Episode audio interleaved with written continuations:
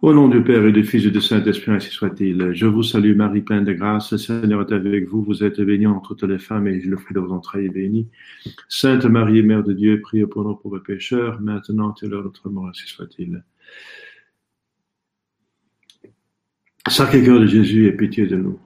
Saint Joseph, priez pour nous. Nos saints anges gardiens, veillez sur nous. Nos saints patrons, priez pour nous. Au nom du Père et du Fils et du Saint-Esprit, ainsi soit-il. Bonjour, chers fidèles. On va continuer avec le catéchisme. Euh, le premier cours de catéchisme. Donc, euh, il y a un cours de, persévérance, mais selon Spirago, et bien celui-ci, c'est donc le cours de catéchisme selon le catéchisme de Malines. Alors, euh, deuxième leçon, c'est les sources de la foi. Les sources de la foi. Quelle vérité devons-nous croire? Parce qu'il faut croire, etc. On dit qu'il y a c'est une doctrine. Mais alors, où est-ce qu'on trouve cette doctrine? Eh bien, il faut croire Dieu. Dieu. Et donc les vérités que Dieu a révélées. Et Dieu les a révélées à l'Église, aux hommes saints qui de l'Église. Dans l'Ancien Testament, il y avait une Église, ça veut dire une famille de Dieu dans l'Ancien Testament, et aussi dans le Nouveau Testament, bien sûr, l'Église qui a été au sens strict euh, fondée par notre Seigneur Jésus-Christ. Donc que Dieu a révélé et que la Sainte Église nous propose à croire. La vraie Sainte Église. Parce qu'il y a, justement, il faudrait bien savoir de quoi on parle, parce qu'il y a pas mal de soi-disant chrétiens qui proposent des doctrines de Dieu, et c'est pas de Dieu, ça vient du diable ou des hommes inventés. Euh, donc c'est la tromperie, et c'est très, dangereux parce que c'est une doctrine qui ne mène pas à notre bonheur, mais même au malheur.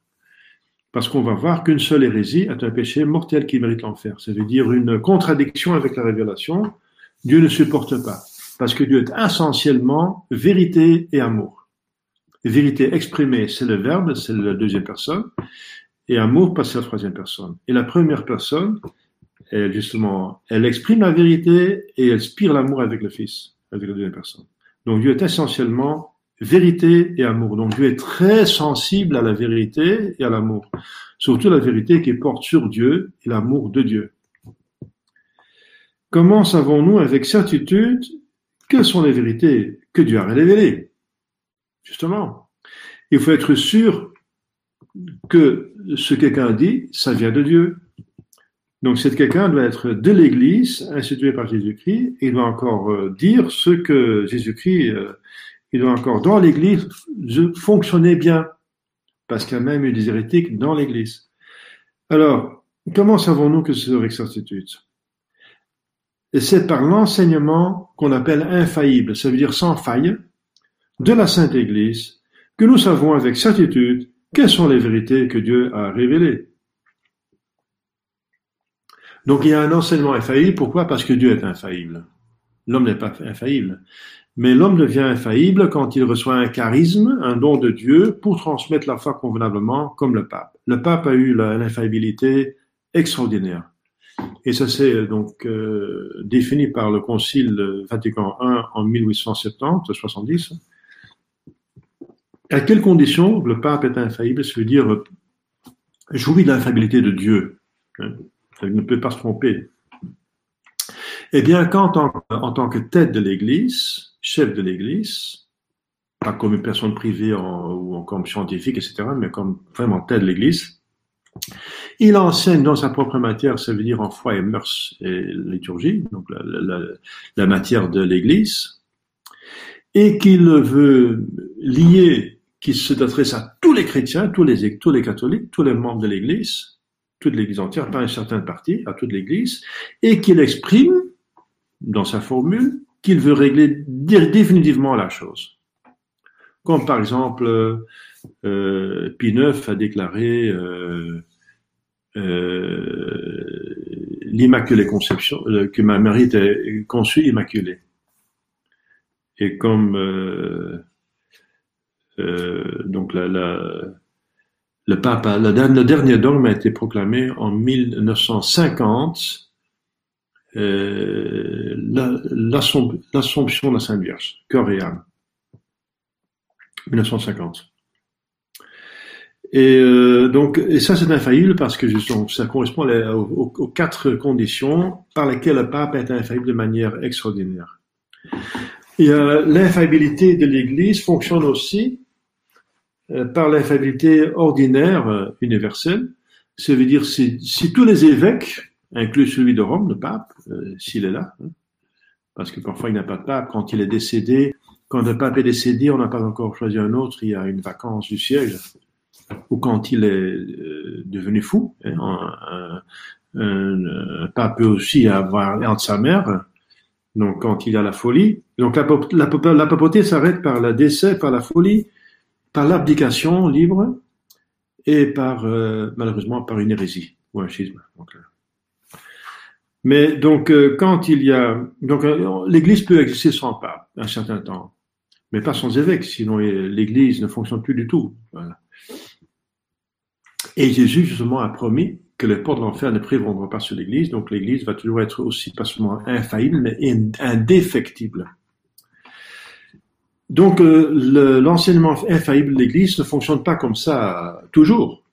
C'est pas parce qu'un baptisé, membre de l'Église, dit quelque chose que c'est infaillible. Mais il y a encore euh, l'infaillibilité euh, fonctionne encore sur certaines conditions. J'ai donné la, les premières conditions pour la première sorte plus importante d'infaillibilité, c'est l'extraordinaire du pape.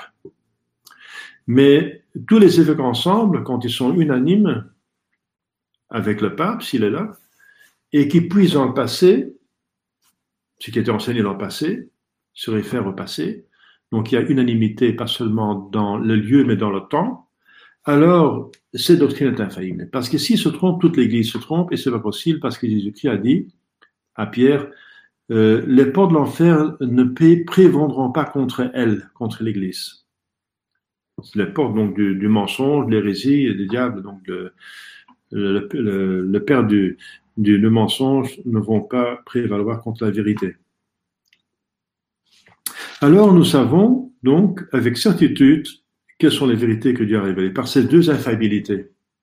Et encore une troisième infaillibilité qui est passive et qui n'est pas enseignante, mais de l'Église enseignée. Ça veut dire si toute l'Église croit la même chose partout et toujours, eh bien, c'est encore infaillible c'est une preuve que ça remonte aux apôtres, à Jésus-Christ, puisque si euh, elle croit quelque chose qui n'est pas juste, alors toute l'Église se trompe. Donc il y a deux infaillibilités actives et une passive. Eh bien là, on a aussi avec certitude que ça vient de Dieu. Certitude. Et Dieu l'a encore prouvé par des, par des miracles. Hein. Euh, on va voir que, quelle est la vraie Église. Elle a des, elle a des marques. Où est l'Église on va, on va voir ça plus tard.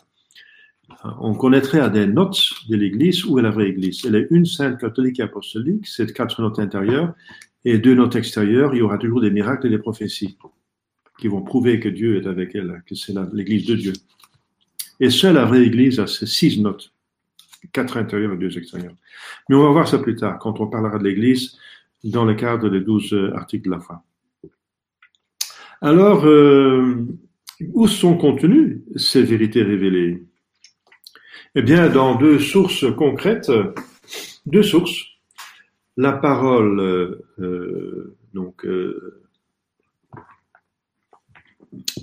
écrite et non écrite, et c'est l'écriture sainte, et la parole non écrite transmise d'oreille à oreille, de bouche à oreille, c'est la tradition mais cette tradition, enfin, a été cristallisée quand même par les pères de l'Église. L'Écriture sainte, c'est donc euh, euh, tous les livres de la Bible, euh, de l'Ancien Testament et du Nouveau Testament. L'Ancien Testament, c'est à partir d'Adam jusqu'à Jésus-Christ, et le Nouveau Testament, c'est Jésus-Christ jusqu'au dernier apôtre qui a écrit dedans, l'Apocalypse de Saint Jean, en 94, 94 il est mort à ce moment-là. Donc avec la mort de l'apôtre, la révélation est terminée. L'écriture sainte a été faite donc, euh, je dis à Adam, mais ça veut dire euh, il y a une proto-évangile, ça veut dire une première révélation donnée à Adam, mais a été écrite seulement par Moïse. Donc c'est Moïse beaucoup plus tard. Il est venu, euh, quand est-ce qu'il est venu? Il est venu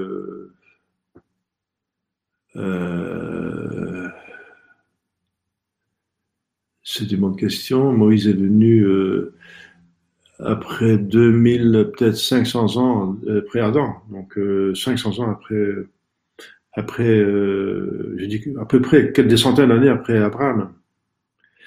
Donc seulement après quelques milliers d'années après Adam, donc l'Écriture sainte a été écrite par le premier écrivain que Dieu a utilisé, parce que c'est Dieu qui écrit la Bible, mais il utilise les hommes comme, comme instrument pour l'écrire, c'est Moïse. Moïse a écrit les, cinq premiers livres de l'Écriture euh, sainte. La Genèse, l'Exode, la euh, Deutéronome, Lévitique et les Nombres. Voilà. Et ensuite, il y a des, prophètes qui ont écrit euh, des rois comme David. Euh, non, David, oui, David a écrit les psaumes. Donc, euh, Salomon a écrit beaucoup de livres, encore un roi. Donc, euh, des prophètes, des saints personnages ont écrit euh, le reste de l'Ancien Testament. Et ensuite, le Nouveau Testament, c'est écrit par les, les quatre évangélistes qui ont écrit sur la vie de Jésus.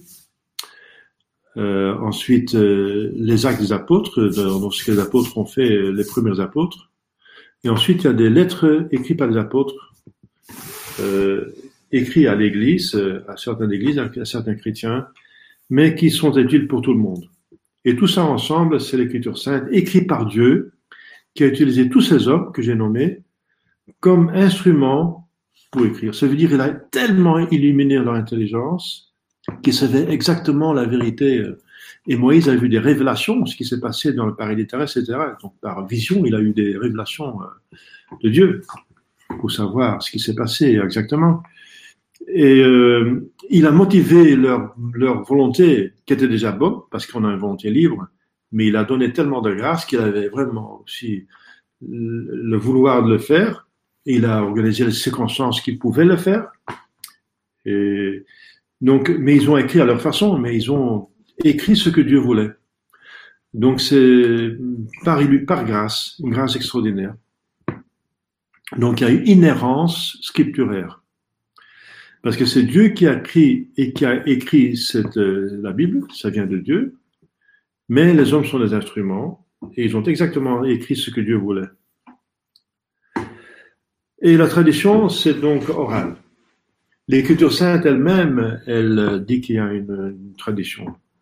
Parce que euh, Saint Paul dit, je vais, je, vais vous, je vais vous essayer de vous voir, de vous joindre, de venir chez vous, et on parlera de beaucoup de choses. Mais il n'a pas écrit ce qu'il a, de quoi il a parlé. Et la Bible elle-même aussi dans les actes dans les apôtres, il me semble, actes apôtres, il dit que, dit que euh, après la résurrection de Jésus-Christ et avant son ascension, ou c'est dans un la fin des quatre évangiles, euh, en tout cas c'est écrit clairement dedans, après la résurrection et avant son ascension, Jésus était parmi ses apôtres et il, il leur parlait du royaume de Dieu, donc de l'Église. Comment organiser concrètement l'Église? Et c'est pas marqué dedans comment il a fait. Donc la tradition existe bel et bien. Parce que les protestants nient que ça existe, la tradition. Ils refusent. Mais dans l'écriture sainte même, c'est marqué qu'il y a une tradition. La tradition vient aussi de Dieu. Ça vient de Dieu. Si Saint Paul a parlé, euh, c'est qu'il a parlé au nom de Dieu, c'est ce qu'il a reçu par révélation de Dieu. La tradition vient donc de Dieu et l'écriture sainte est de Dieu. Et la, la, tradition est, selon le Concile de Trente, plus importante que l'Écriture sainte. Plus importante. Parce que la tradition dit ce que c'est l'Écriture sainte, quel livre appartient à l'Écriture sainte. Elle explique l'Écriture sainte parce que dans certains lieux, elle est un petit peu euh, difficile à comprendre. Elle explique l'interprétation de l'Écriture sainte. Elle est plus complète que l'Écriture sainte parce que dans l'Écriture sainte, il n'y a pas marqué expressément qu'il y a sept sacrements et que la Sainte Vierge est euh, conçue immaculée. C'est la tradition qui dit ça. Donc euh, voilà, ça vient pas de, de la, c'est pas dans l'Écriture sainte. Et ensuite, euh, elle est plus ancienne. Parce que l'Écriture sainte a été finie en 94, 94, mais la tradition était déjà là dès le début de l'Église, l'Église était parfaite l'année 33 à la Pentecôte. C'est l'année 33 déjà. Donc, qu'appelle-t-on Écriture sainte Ce sont les livres de l'Ancien et du Nouveau Testament qui ont été écrits sous l'inspiration du Saint-Esprit, donc de Dieu. L'Écriture sainte est donc la parole écrite de Dieu. Est-il recommandé de lire l'Écriture sainte? Oui, il est très recommandé, mais pas, c'est pas obligatoire. Mais ce qui est obligatoire, c'est connaître le catéchisme. Il faut connaître la foi. Mais c'est très recommandé de lire avec respect l'Écriture sainte, surtout l'Évangile, parce qu'il s'agit de la vie de Jésus-Christ, qu'il faut essayer d'imiter. Comment imiter Jésus-Christ si on ne sait pas comment il a, il a vécu? Donc il faut étudier la vie de Jésus-Christ pour pouvoir l'imiter. Donc surtout l'Évangile, qui est la vie de Jésus-Christ, mais il est défendu de faire usage des Bibles non approuvées. Voilà. Il est défendu. Et ça, c'est plutôt péché grave parce que ça met en danger la foi. C'est une source tarée. Donc, euh, et tout ce qui met en danger la foi est péché mortel. Parce que la foi est fondamentale. C'est la racine de toute la religion. Si la foi est viciée, toute la religion est viciée. Donc, euh, c'est important. C'est la racine. C'est radical. Donc, euh, radic, radic, radix, radical, c'est racine, donc ça vient, c'est important. Donc, il est défendu. Donc, il faut seulement avoir, et, en, général, on ne peut pas avoir des livres dans la maison qui sont interdits par l'Église et qui s'attaquent à la foi. Donc, on est interdit d'avoir des choses ésotériques, etc. C'est interdit. Et c'est encore un catalyseur du diable. Hein. Si le diable nous attaque, il va utiliser tout ce qui est euh, à lui, hein, tout ce qui est en faveur de lui, pour avoir un pied à terre euh, dans notre maison et dans notre vie. Il y a assez d'infestations dans le monde, donc il ne faut pas en ajouter. Donc il faut se débarrasser de tout ce qui est de tout ce qui est en faveur du diable et que contre Dieu dans sa maison pour commencer. Donc euh, les, les, les, Écritures saintes euh, euh, approuvées par l'Église euh, euh, ont toujours des notes, toujours des notes, parce qu'il faut expliquer justement euh, la tradition explique justement l'écriture sainte. Sinon, on va faire des bêtises parce qu'on va lire Abraham avait, avait deux femmes et Jacob avait même quatre femmes. Donc, si ce sont des hommes saints, moi, je peux avoir aussi plusieurs femmes. Donc, mais c'est pas vrai parce que c'était une exception dans l'Ancien Testament, etc. Alors, on va, on va voir plein de choses qu'on va euh, interpréter de, de façon mauvaise. Et même le diable, il utilise l'écriture sainte pour tenter Jésus il va abuser l'écriture sainte. C'est la preuve qu'il faut une explication, qu'il faut une bonne traduction catholique, la vraie, la vraie version. Hein. Et la version la meilleure, c'est la Vulgate, qui est approuvée, canonisée par le Concile de Trente. Mais d'autres versions qui sont acceptées dans l'Église sont bonnes aussi. Je veux dire l'Église, la vraie Église, hein, ça veut dire avant le Concile. Parce qu'après le Concile, il y a des euh, ennemis qui ont infiltré l'Église et qui ont pris le sommet qui sont devenus papes, évêques, cardinaux, etc. Et donc, il faut maintenir. L'Église continue, mais avec des prêtres et évêques qui, sont, qui ont gardé la foi. Et ça, c'est l'Église. donc, des Bibles soi-disant approuvées après le Concile, soi-disant par des papes et des évêques, eh bien, c'est par des anti-papes et des anti-évêques. Et ce sont des. Et, généralement, ce sont des, des Bibles œcuméniques. Dire faire ensemble avec les, protestants, les hérétiques, les schismatiques. Donc c'est euh, absolument à rejeter. Qu'appelle-t-on la tradition avec un grand T hein, Parce qu'il y a aussi les traditions avec un petit T, c'est-à-dire euh, les traditions humaines. Euh, par exemple, quand en France, on sonne au Dominus Dignus trois fois un coup.